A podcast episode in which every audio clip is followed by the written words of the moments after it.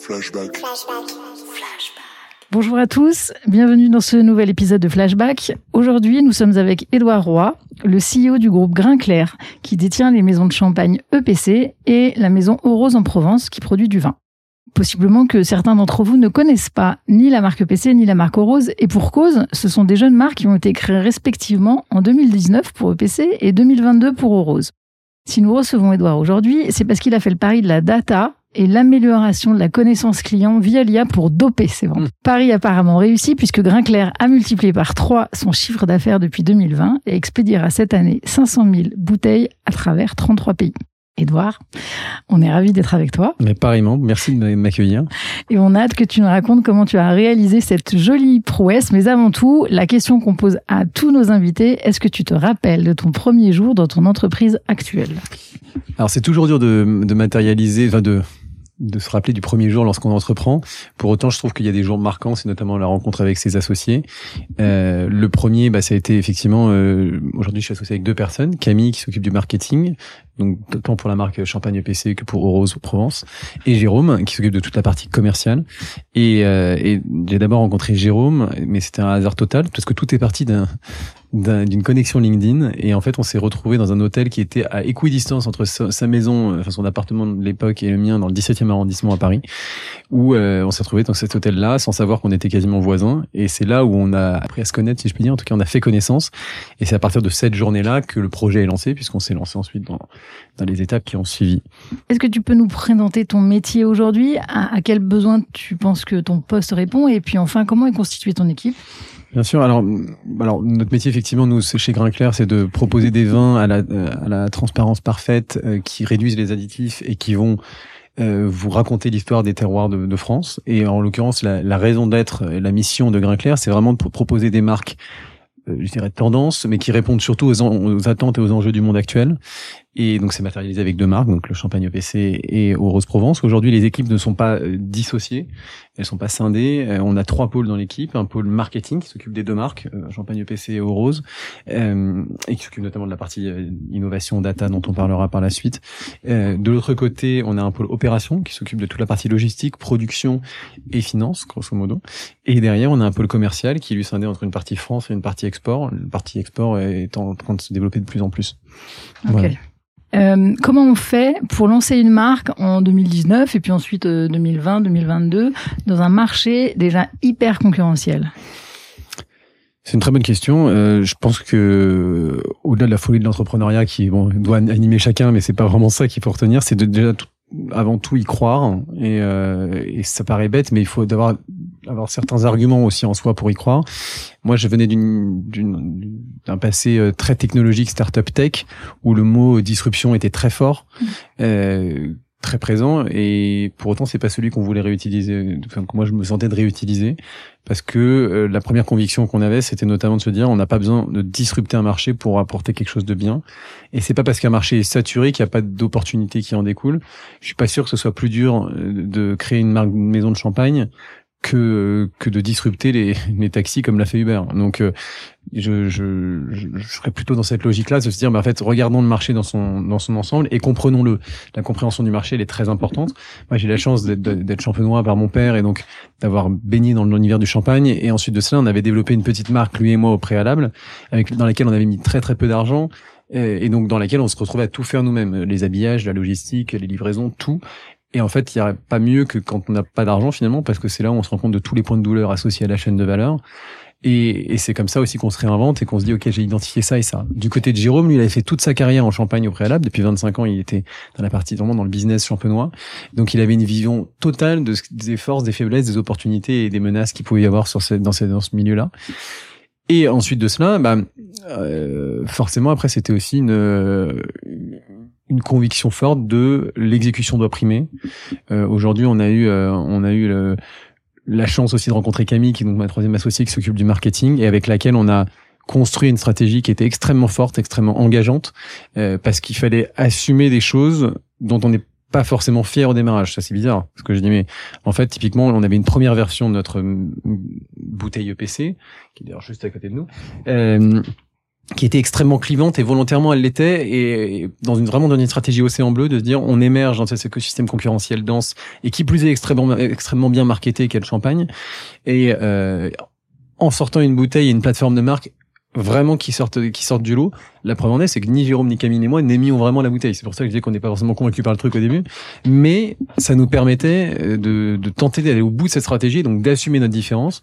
Et le derrière faire un gros pari sur l'exécution qui devait être parfaite et répondre un peu vraiment à tous ces enjeux et ces attentes du monde actuel. Donc ça, ça a été la, la première étape.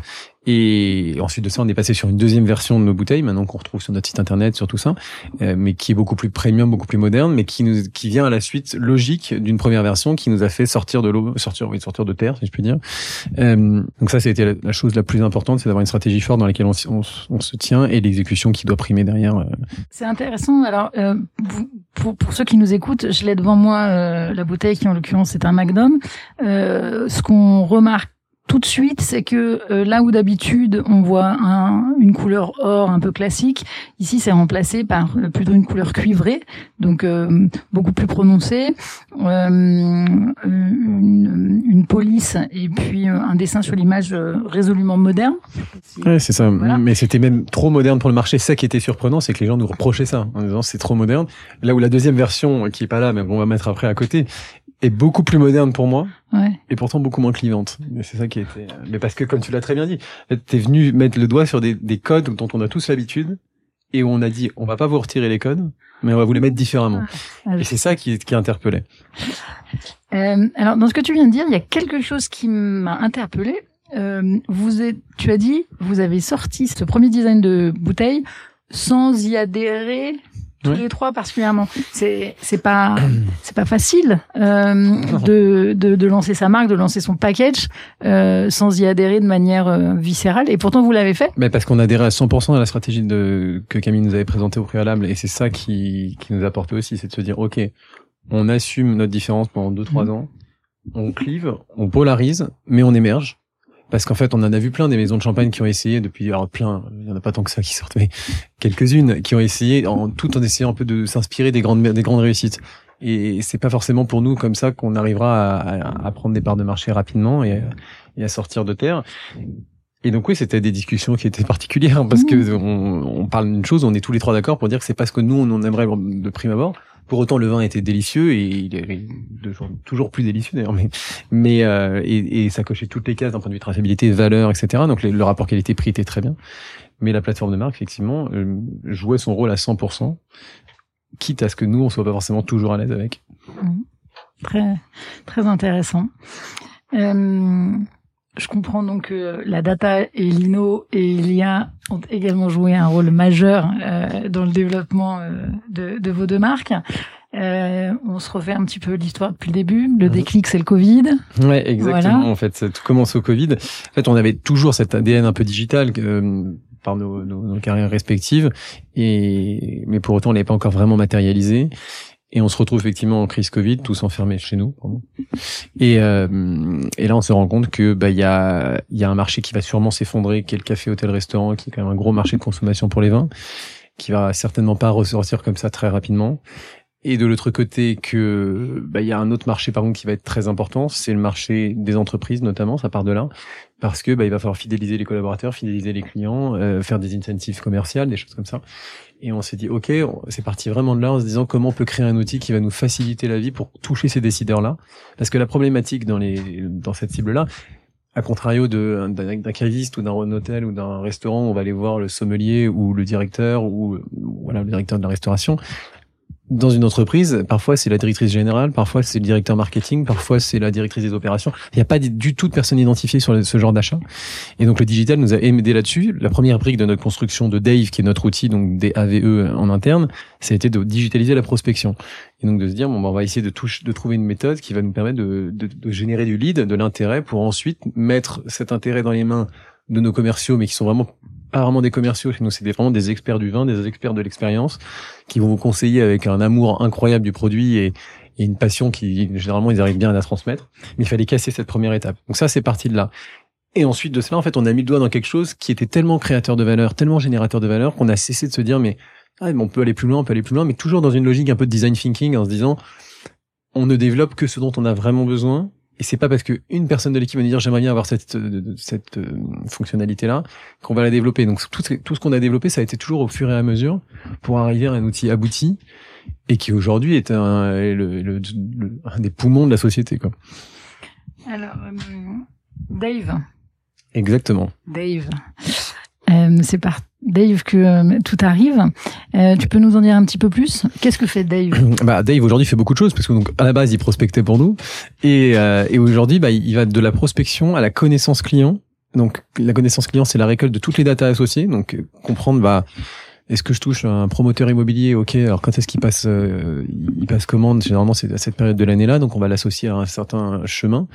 Euh, mais ça va être également sur toute la partie ensuite création et donc la connaissance. Là, je donne un exemple, on la pousse hyper loin évidemment, et on s'en sert vraiment comme euh, bah, comme euh, comme méthode derrière pour faire la bonne action, la, la prochaine bonne action pour euh, bah, pour d'un point de vue commercial pénétrer mieux le marché et satisfaire le client.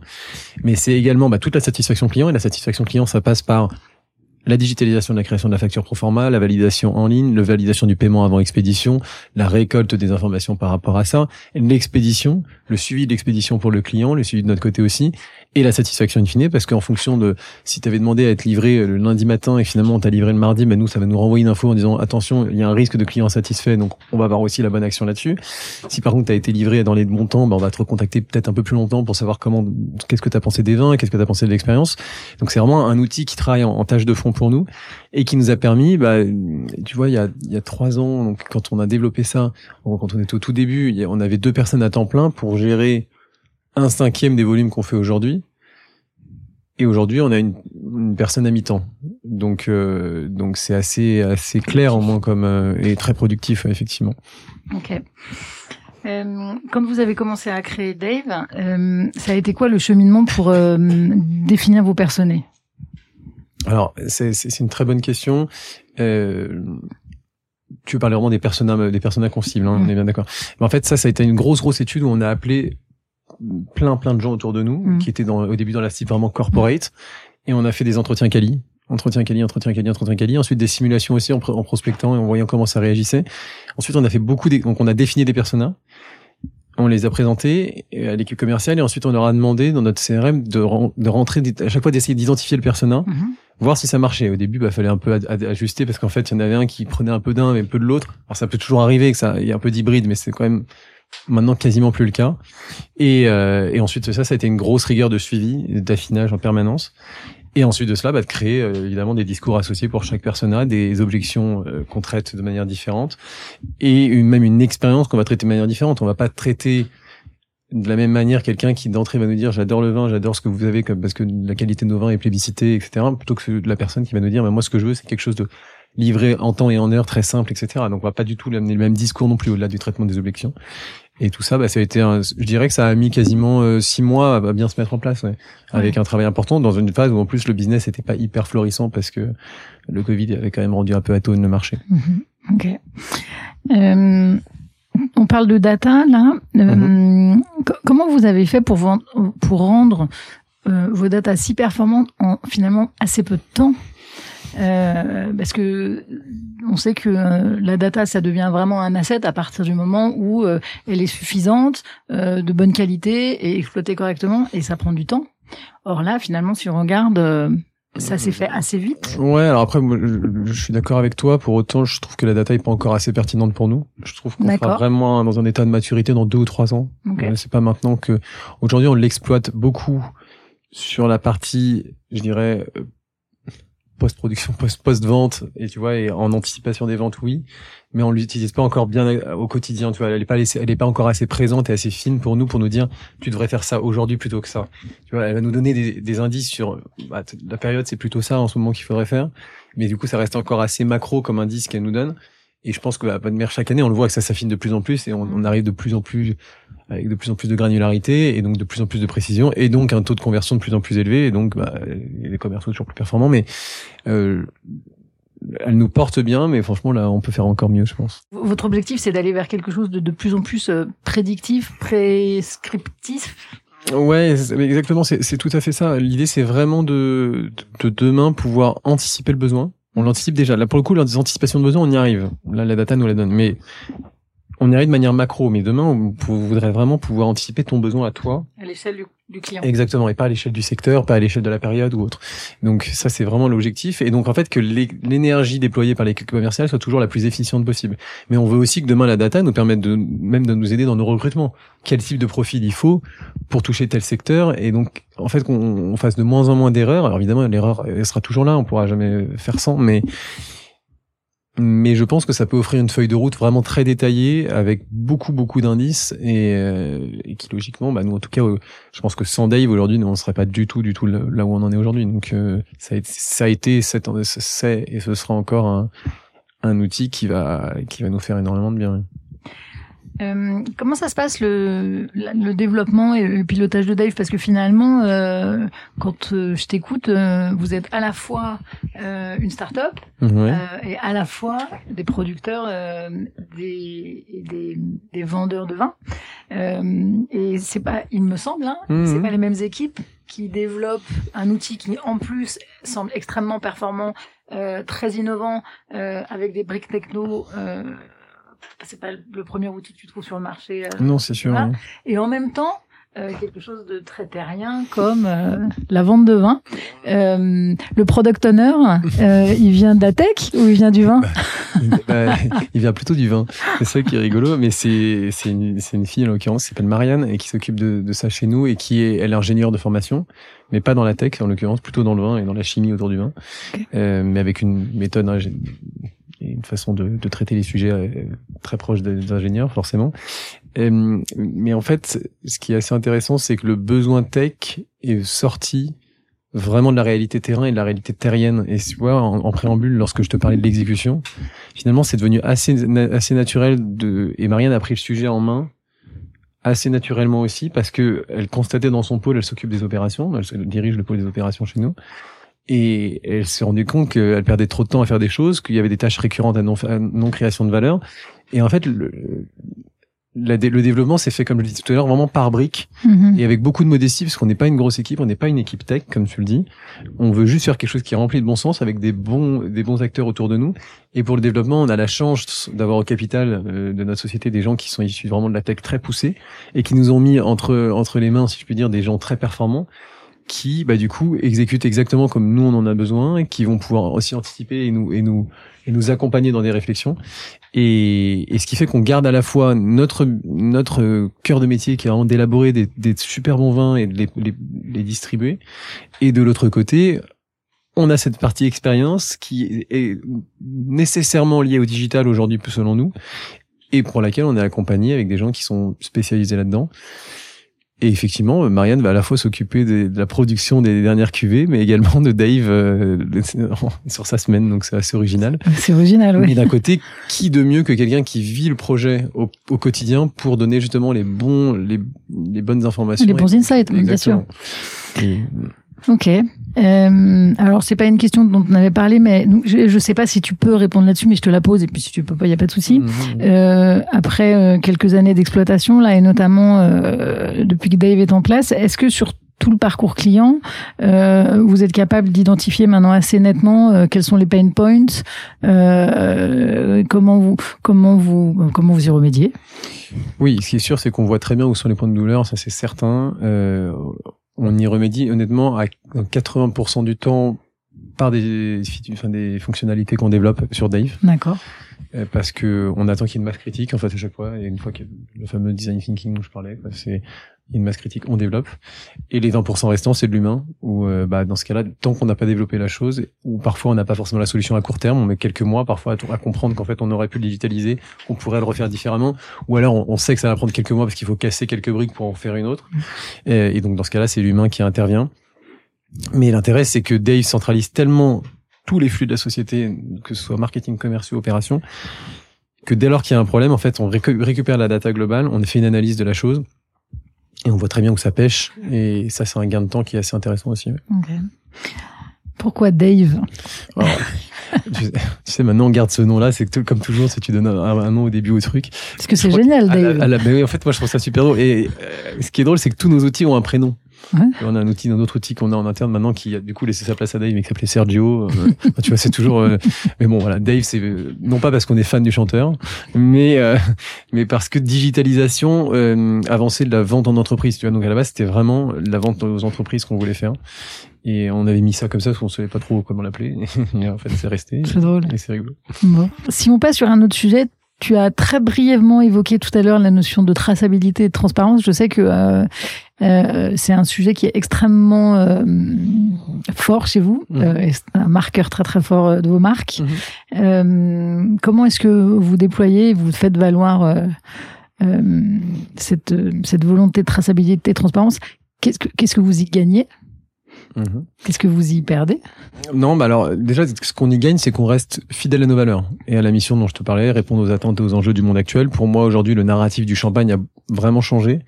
Je vais, être, je vais un peu forcer le trait volontairement, mais le narratif de mes parents, c'était tu m'invites à dîner, je vais t'amener une bouteille d'une grande maison ou d'un truc pour te montrer que j'ai un peu d'argent et que je t'ai fait un beau cadeau là où les générations qui arrivent, qui, qui plus est, sont prescriptrices auprès des, des supérieurs, parce qu'aujourd'hui, si mes parents utilisent Uber ou Deliveroo, c'est parce que c'est moi qui leur, qui, leur, en ai parlé.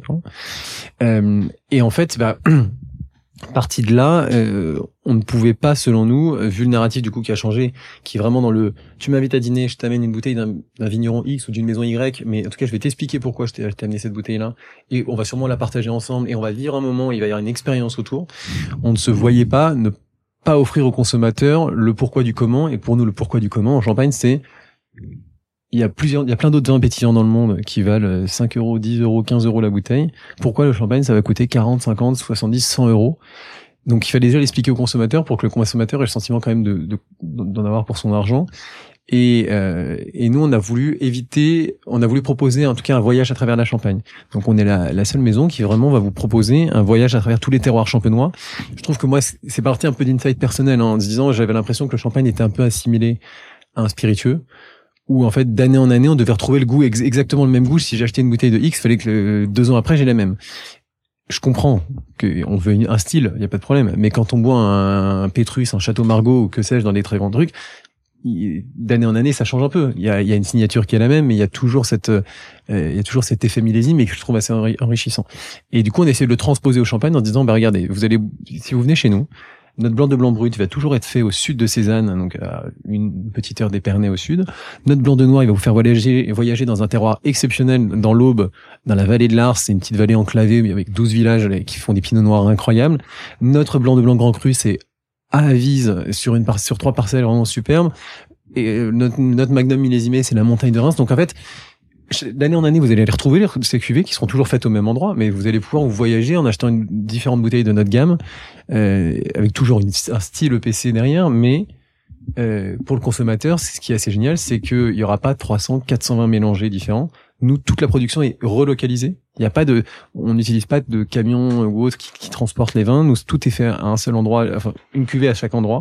Donc c'est une logistique qui est démentiel parfois, mais euh, et donc d'où l'intérêt de Dave aussi qui s'occupe de ça aussi pour nous, hein, qui s'occupe de ça, qui nous aide. Euh, et, et, en fait, pour le consommateur, bah, vous avez que des vins qui n'ont pas été transportés, qui n'ont pas été issus de mélange, qui sont vraiment des vins de terroir, et qui derrière nous permettent nous de très peu les sucrer, parce que bah, les vins en fait se suffisent à eux-mêmes. C'est un peu comme le sel. Euh, vous voyez, on met du sel pour euh, pour pour euh, exhauster un peu les goûts. Bah, nous, c'est pareil sur le sucre dans le vin, et très peu sulfité aussi, parce que bah, les vins sont stabilisés, il n'y a pas de mélange, et donc on a des vins qui qui résistent bien au, faible sulfitage. Et donc ça, c'était pour nous hyper important d'avoir cette cette traçabilité là pour le consommateur, pour nous, mais aussi pour les valeurs qu'on voulait véhiculer. Ok. Et euh, en, pratique, ça se traduit comment cette traçabilité? Parce que j'entends l'histoire que tu me racontes. Euh, si je commande, euh, si je commande en ligne Mhm. du champagne, je le retrouve comment? Ça se traduit par quoi? Il y a plusieurs, il y a plusieurs choses. Déjà, euh, quand, quand tu vas commander, derrière, tu vas recevoir une, une petite leaflet euh, avec tes bouteilles où on va te montrer la carte avec nos différentes cuvées où est-ce qu'elles sont faites. Et au-delà de ça, c'est ça le plus important, sur chaque bouteille, sur la contre-étiquette, c'est vraiment la carte d'identité du vin. Donc, on a vraiment ce format carte d'identité où tu vas retrouver bah, où est-ce que ça a été fait, combien il y a de sucre, comment est le vin, avec quel partenaire on l'a fait. On voulait surtout pas occulter les vignerons qui sont derrière parce qu'aujourd'hui, on se rend pas bien compte, mais en Champagne, le, rares sont les maisons qui ont plus de 20% de leur approvisionnement via leur vigne. C'est très euh, c'est c'est les vignerons qui ont qui ont la main et c'est eux qui connaissent mieux que personne leur terroir. C'est ce qu'on a voulu trans- transmettre à travers les vins euh, de la maison EPC. Ok. Euh, vous vendez exclusivement en ligne? Non, non, non, non, on est, on est, je dirais un peu plus de 500 cavistes en France, chez un peu plus de D'accord. 50, 500 cavistes, dans des cafés, hôtels, restaurants évidemment, euh, des épiceries fines, et ensuite de cela, euh, dans les entreprises pour les cadeaux, on est, on fait de la gravure personnalisée sur le, sur les bouteilles qui est très discrète, très élégante et qui marche vraiment beaucoup. euh, Vraiment très bien. Euh, De l'autre côté, on est, on est également dans 33 pays, enfin 32 plus la France, Euh, même peut-être un peu plus maintenant, je sais plus trop, mais euh, mais en tout cas voilà, ça se développe un peu aussi à l'export. Ok. Et, et alors, du coup, quand tu réfléchis euh, euh, au pari de la transparence, afin de proposer une marque qui prône la transparence et la traçabilité, euh, tu dis que t'as f- vous avez fait le bon pari et que aujourd'hui, euh, en 2023, presque 2024, la transparence, la traçabilité, euh, c'est des des valeurs importantes pour une marque? Bah, en fait, c'est ce, c'est ce que j'allais te dire. Ce qui était un pari est devenu une nécessité. Euh, C'est qu'en fait, nous, on pensait que c'était un truc dans lequel il fallait s'engager. Là où aujourd'hui, je pense qu'une marque ne peut plus se permettre de ne pas tout transmettre au consommateur, ne pas lui expliquer quelle est la genèse de, de sa valeur aussi. Hein. Après, ça reste que ma vision, mais en tout cas, nous, ça répond positivement d'un point de vue marché. On est toujours euh, hyper, hyper à, à cheval là-dessus parce que euh, flouer, flouer le consommateur, eh ben, c'est jamais, euh, nous, c'est vraiment pas quelque chose qui est entend- entendable. Et ne, serait-ce que par rapport à nos propres convictions et notre propre passion. Tu vois, moi, je suis un amoureux de la bonne, de la bonne chair, la bonne bouffe et les bons vins. Et quand j'achète du vin, j'attends vraiment ça aussi de ça. Donc euh, bah, là, pour le coup, tu vois, c'est un peu venu de nous. C'est que là, on était prêt à renoncer sur certaines choses pour de Mhm. l'habillage, sur la qualité du vin, sur les valeurs, sur tout ça, on n'était pas du tout prêt. Parce que c'est nécessaire, en fait, je pense. Je comprends. Ouais, très clair. Peut-être pour finir, et on en revient à Dave. Mhm. Euh, qu'est-ce que qu'est-ce que tu voudrais que ça fasse, Dave, dans dans les dans les deux prochaines années. Où est-ce que où est-ce que ça peut te porter Euh, Qu'est-ce que la data pourra t'amener encore de plus que ce qu'elle t'amène maintenant? Enfin bref, c'est quoi votre roadmap? Mmh, bah, notre roadmap, c'est que Dave, d'ici deux ans, puisse couvrir tous les métiers de la boîte. Donc, en clair, notamment la partie production. Aujourd'hui, on est, on en- on n'est pas encore très bien sur Dave. On a tout, quasiment tout à faire, grosso modo. Euh, donc, vraiment, on veut pouvoir maîtriser toute la, toute la partie amont euh, là-dessus. Donc, c'est c'est un sacré défi parce qu'avec des, entre- avec des cuveries un peu partout, etc., il y a, il y a pas mal de choses, il y a pas mal de choses à implémenter localement aussi pour que ce soit relié à Dave. Parce que ça veut dire qu'il faut digitaliser. Bah, il faut qu'en tout cas, il y ait des outils sur place qui nous permettent de, de nous faire communiquer entre Ouais, les deux. Quoi. ça. Donc ça, c'est sûr. Euh, donc ça, c'est un, un sacré enjeu. Et après, pour la deuxième partie de la question sur où est-ce que la data nous nous amener, bah, on en a un petit peu parlé. C'est on veut que ça devienne vraiment un, outil d'aide à la décision, mais au quotidien. Là où aujourd'hui, c'est plus un, outil, un outil d'éclairage, je dirais.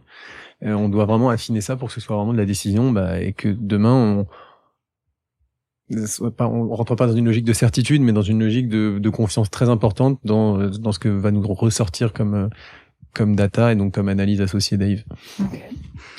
Euh, tout à l'heure, on parlait, on a parlé rapidement de la satisfaction client. Mhm. Euh, vous la mesurez aujourd'hui? Ouais, on la mesure et c'est un sacré casse-tête d'ailleurs, mais mais euh, on la mesure en croisant pas mal de data, justement parce qu'aujourd'hui on fait aussi des appels aléatoires à certains clients, pas tous pour savoir, mais mais en fait on s'est rendu compte que c'était par le un peu par le big data qu'on y arriverait le mieux. Donc ça va aller effectivement bah, du nombre la fidélisation du client, si et on passe commande en fonction de ce secteur, parce qu'on sait très bien qu'il y a des secteurs qui passent commande une fois par an, ou une fois tous les trois ans. Bon bah celui-là forcément faut l'associer au bon truc. Euh, mais de l'autre côté, ça va être, bah, je t'en parlais, la date de livraison, est-ce qu'elle va être bonne, dans le va être faite au bon endroit, au bon moment, euh, quand il le fallait? Est-ce que euh, le client a bien reçu sa facture dans les temps? Est-ce que, enfin, tous ces petits points de détail, euh, est-ce que le client a noté après sa commande euh, Parce que derrière, il peut noter aussi, donc c'est une manière de récolter de l'information. Et on croise tout, et ça nous fait un pourcentage derrière de satisfaction client qui de toute manière n'est pas parfait, mais je pense qu'il n'y en a aucun qui est vraiment parfait, parce que c'est- compliqué. Mais en tout cas, qu'on suit au quotidien et qu'on ne cesse d'améliorer, c'est un des chantiers de l'été, justement, de, de le refaire encore mieux. Vous, vous utilisez pas du tout euh, les indicateurs hyper traditionnels euh, du genre Du euh, CISA, NPS et tout NPS, ce genre de Si, choses si, NPS, on, on, on s'en est servi longtemps et on l'a retiré. Pourquoi Là, il y a six mois. On l'a retiré en début d'année. Ouais. Euh, Je te pose la question parce que euh, il y a beaucoup de gens qui sont assez frustrés du NPS ou du CISAT parce que c'est un peu, euh, comme on dit, la démocratie. Hein. Bah, nous, on avait, un, on avait un très très bon score NPS pour le coup, mais pour nous, ça ne reflétait pas forcément la réalité. C'est pas, c'est pas suffisamment. Enfin, on, on, reproche au NPS ou au CISAT de pas être euh, suffisamment proche de la réalité. Bah oui, parce qu'en fait, c'est un clic. Quoi. Donc c'est pas là où justement, je trouve que tu vois d'aller plus en profondeur sur l'analyse de ce qui s'est passé euh, tu arriveras beaucoup plus à savoir s'il faut faire comment comment il faut s'occuper de ce client, qu'est-ce qui s'est passé, euh, quels sont nos points de faiblesse, est-ce que c'est la logistique, est-ce que c'est la réaction commerciale, la réactivité commerciale, est-ce que c'est euh, notre grille tarifaire? Enfin, tu vois, il y a plein de choses que tu peux creuser en fonction de l'attitude du client qui vont être plus parlantes que le NPS où effectivement il va pouvoir cliquer éventuellement mettre un commentaire. Mm-hmm mais t'en tireras pas grand chose et au final tu risques de même de faire deux fois le travail parce que tu vas avoir potentiellement un NPS sur une partie pour une, période qui va pas être bon et donc tu vas recreuser de la même manière que ce que celle que tu aurais fait pour le mesurer toi-même. Donc ça en tout cas ça a été notre vision là on l'a eu pendant trois ans hein, donc euh, on l'a débranché en, janvier. En janvier. Et euh, ça veut dire que euh, dans la, la, manière dont vous mesurez la satisfaction de votre client c'est quelque chose que vous construisez avec vos propres référentiels sur qu'est-ce que peut constituer un client satisfait. C'est ça. Déjà, on a fait des entretiens quali au démarrage pour savoir quelles, quelles, étaient, étaient leurs attentes, qu'est-ce qui était pour eux, et en fonction des personas aussi. Voilà. Et vous avez commencé à construire au moment où vous avez identifié les personas. Ok.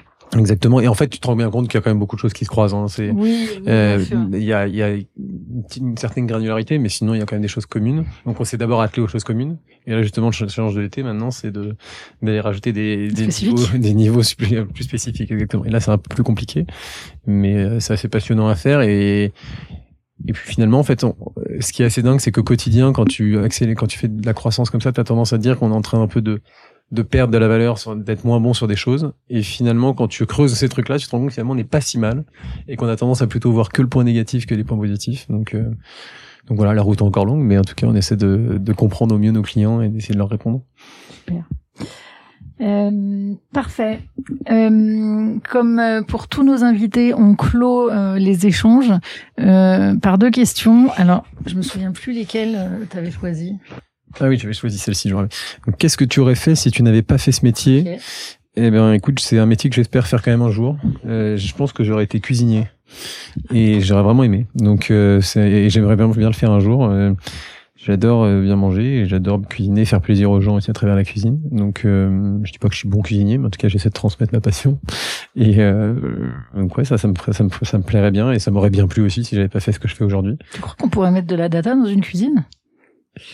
Ah mais je pense qu'on peut en mettre partout. Hein. Honnêtement, c'est assez. Euh, tu vois, je pense que le simple fait de se dire quand tu fais des plats du jour, le simple fait de combien j'en ai vendu par rapport à si je fais un burger plutôt que si je fais des pâtes euh, carbonara, bah déjà tu récoltes une data qui est intéressante. Mais euh, et en fonction de la saison et en fonction de la chance tu peux croiser avec plein de choses. Et qu'est-ce que je ferais un jour de plus par semaine? Euh, je pense que ça, ça n'apporterait pas grand chose à ma vie mais c'est intéressant comme question. Parce que finalement je pense que malheureusement l'être humain est conditionné pour garder un peu le même rythme. Mais si j'ai vraiment j'avais une journée off de plus une journée libre et eh ben je ferais du sport et je m'occuperais de mes enfants. Voilà. Je pense que je ferais ça Déjà, tu travaillerais pas plus. Ouais, ben, en tout cas, je pense qu'il faut le prendre comme ça. Sinon, euh, sinon, je dis, tu te conditionnes à quelque chose qui, il faut travailler davantage. Super. Edouard, merci infiniment pour euh, cet ben, échange tout à, fait passionnant. Oui, absolument. Euh, bon courage pour la suite. Merci. Et puis, ben, un grand merci aussi pour l'intérêt que vous portez à, Avec plaisir. À, nos maisons. Avec plaisir. au revoir. Merci à tous. Au revoir. Flashback est un podcast produit par l'agence Intuiti. N'hésitez pas à enregistrer le podcast dans vos favoris et même, soyons fous, à le noter 5 étoiles sur toutes les plateformes d'écoute. Vous en voulez plus? Inscrivez-vous à notre newsletter Décrypte avec 3i pour être tenu au courant de nos prochains épisodes et en bonus, vous y trouverez toute l'actualité pour mener à bien vos stratégies marketing et expérience client. Un grand merci à toute l'équipe derrière ce podcast. Christopher Bénévent à la production, Agathe Contier au montage, Aurélie Gamero et Flavie Chauviré à l'écriture, Julien Ferrand et Magali Gérard à l'interview. N'hésitez pas à nous contacter pour tous vos besoins en accompagnement en acquisition, refonte, strat média et podcast, et à nous laisser votre avis. Vous n'imaginez pas à quel point ça nous fait plaisir. À très vite!